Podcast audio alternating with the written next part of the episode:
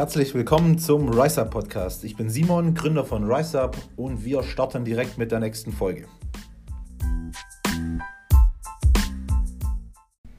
So, da sind wir schon in der dritten Folge vom RiseUp Podcast. Heute sind wir zu zweit, also ich, der Robin und der Simon. Und es geht ein bisschen um das Thema Abnehmen, Diät, vor allem im Lockdown. Und ich würde sagen, wir starten direkt mal mit der ersten Frage rein, oder?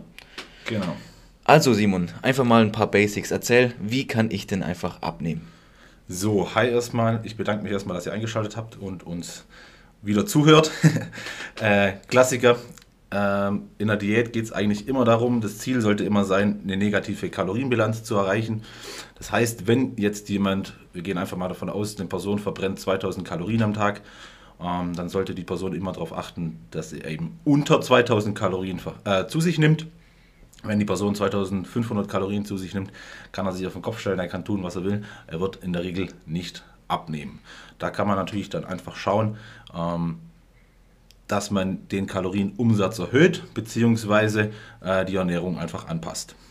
Okay, und wie setzen sich diese 2000 Kalorien zusammen? Also wie kann ich jetzt wissen, wie viel Kalorien ich am Tag verbrenne? Das ist sehr, sehr schwierig. Also es gibt ja ich sag mal, im Internet findet man oft so Kalorienrechner, davon halte ich absolut gar nichts. Es gibt keinen Kalorienrechner, in dem man eingibt, ich wiege als Beispiel 85 Kilo, bin 1,85 Meter 85 groß und äh, bewege mich bei der Arbeit viel.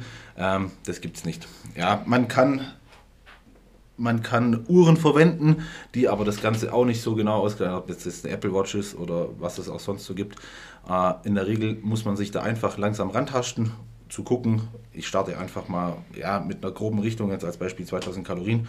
Und dann muss ich schauen, nehme ich zu, nehme ich ab und muss einfach so ermitteln, wie viel Kalorien braucht mein Körper denn, wo bleibt das Gewicht gleich. Ja, also die, die Kalorienrechner, davon halte ich absolut gar nichts. Und wie, wie, auf welchen Zeitraum kann ich jetzt rechnen, nimmt man so für gewöhnlich ein Kilo ab? Also kann ich jetzt pro Woche damit rechnen, ich nehme pro Woche ein Kilo ab, oder kann man da irgendwie so eine Faustformel sagen, was ist gut, was ist schlecht, auf welchen ja, das, Zeitraum? Das kommt natürlich immer ein bisschen auf die Voraussetzungen an. Ja, wenn jetzt eine Person 150 Kilo wiegt, die nimmt natürlich deutlich schneller ab, wie eine Person, die 75 Kilo wiegt als Beispiel. Ist es ein Mann, ist es, äh, ist es ein Mann, ist es eine Frau? Gibt es natürlich ganz, ganz große Unterschiede.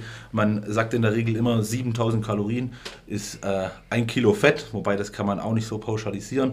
Ist auch relativ schwierig und äh, man sollte jetzt auch nicht 7000 Kalorien Defizit in einer Woche fahren.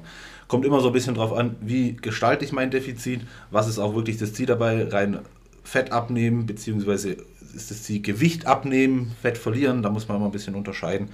Und ja, auch so, gerade wenn wir so bei den Kalorien sind, eine Kalorie ist meiner Meinung nach, das vertrete ich schon immer, Kalorie ist nicht gleich eine Kalorie. Also wenn wir jetzt einfach, wir nehmen jetzt äh, einen Burger in irgendeinem Fastfood-Laden, und der hat 1000 Kalorien mit Pommes, ähm, dann ist das lang nicht das gleiche zu ersetzen wie, ja, wenn man eine Mahlzeit aus Fisch, Kartoffeln, Avocado oder sonst was nimmt mit 1000 Kalorien. Damit kann der Körper definitiv mehr anfangen. Okay, ähm, dann würde ich jetzt einfach mal das Thema ein bisschen auf den Lockdown beziehen. Wie kann ich im Lockdown, jetzt verbinden wir es mal ein Thema Sport, wie kann ich da am besten abnehmen? Ich kann ja nicht mehr ins Gym gehen, Hast du da ein paar Tipps, die Leuten vielleicht. In der ersten Linie zum Abnehmen muss natürlich immer die Ernährung passen. Das haben wir jetzt ja schon ein bisschen durchgekaut, äh, wenn die Ernährung stimmt. Und man kann sich im Lockdown ja trotz allem bewegen. Es ist ja nicht so, dass man eingesperrt ist. Also man kann ja trotz allem natürlich äh, sich bewegen. Man muss halt einfach eine Option finden, wie kann ich denn meinen Kalorienverbrauch nach oben bringen. Heißt, ich laufe einfach deutlich mehr spazieren. Äh, ich kann zu Hause trainieren, Homeworkouts. Also jeder, der sagt, ähm, man kann zu Hause nicht trainieren, der hat wahrscheinlich noch nie ein richtiges Homeworkout gemacht. Ähm, ja, da könnte man jetzt auch wieder ausholen und sagen, äh, so Muskelaufbau ist was anderes wie jetzt eine Diät. Wir müssen Kalorien verbrennen. Das geht zu Hause genauso wie im Studio auch beziehungsweise beim Spazierenlaufen, Fahrradfahren, ja, geht überall. Ja, das stimmt auf jeden Fall. Und ich denke man hat auf jeden Fall auch mehr Zeit daheim zum Kochen und sowas. Also genau. könnte das auch noch ein Vorteil sein. Absolut. Ich habe heute erst ein, ein, schönes Bild gesehen. Ähm, ja, die Woche hat, ich glaube, 168 Stunden und äh, man geht ungefähr 40 Stunden arbeiten. Mhm. Und ja, ist ja wirklich so. Und sagen wir ja, einfach mal, wir gehen davon aus, Äh, man schläft sieben Stunden am Tag, dann schlafen wir ungefähr 50 Stunden in der Woche. Dann bleiben noch relativ viele Stunden übrig, um vorzukochen, um Sport zu machen. Also da gibt es eigentlich keine Ausreden. Ja, eigentlich nicht. Irgendwann findet man natürlich immer. genau. Ähm, ja, dann haben wir ja das Thema Diät und sowas schon ein bisschen durch. Äh, ich würde noch auf das Thema Supplements eingehen. Ja, das ist also was, interessant. Das ist natürlich ein großes Thema. Ich würde jetzt mal die Supplements einfach nur auf die Diät beziehen. Hast du da ein paar Tipps, wie Supplements dich in der Diät am besten unterstützen können und welche würdest du empfehlen? Also für mich persönlich, wie ihr wisst, ich verkaufe Supplements, ich produziere sie selber, aber an sich, es gibt kein Supplement, äh, das nur für die Diät geeignet ist.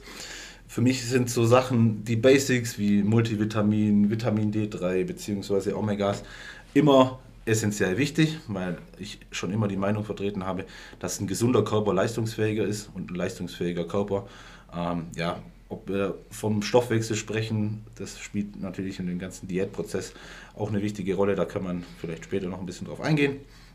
Äh, oder ob das ähm, die Leistungsfähigkeit im Sport ist, egal wo, ist immer eine entscheidende und wichtige Rolle.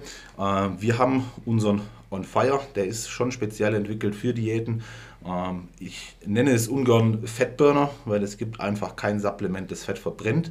Das Ganze ist eigentlich nur unterstützend da. Wir wollen damit sorgen, dass der Körper den Fettstoffwechsel anregt, dass er schneller auf den Fettstoff oder schneller auf fette Reserven zugreifen kann und die dadurch schneller verstoffwechseln kann. Dadurch können wir mehr Energie ziehen, sind auf jeden Fall auch wieder, sage ich mal, einfach aktiver und ähm, wie viele von euch, die den schon mal getestet haben, auch wissen, ähm, haben wir auch die Komponente mit eingebaut, dass es einfach ein bisschen den Hunger unterdrückt. Das ist natürlich ein riesengroßer Vorteil, wenn man jetzt ein hungriger Mensch ist und einfach Diät machen will und gucken muss, dass man nicht zu viel äh, Kalorien am Tag zu sich nimmt.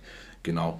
Sonst sind für mich so wichtige Sachen, ähm, ja, kommt immer darauf an, wie man eben die Diät gestaltet. Wenn man jetzt von einer klassischen Diät mit Krafttraining ausgeht, sind eben die klassischen Aminosäuren, also ERAs, relativ wichtig, um einfach den Körper mit den optimalen Aminosäuren zu versorgen, um die, Trainings, um die Trainingszeit und auch zu gucken, dass eben der Körper nicht katabol wird.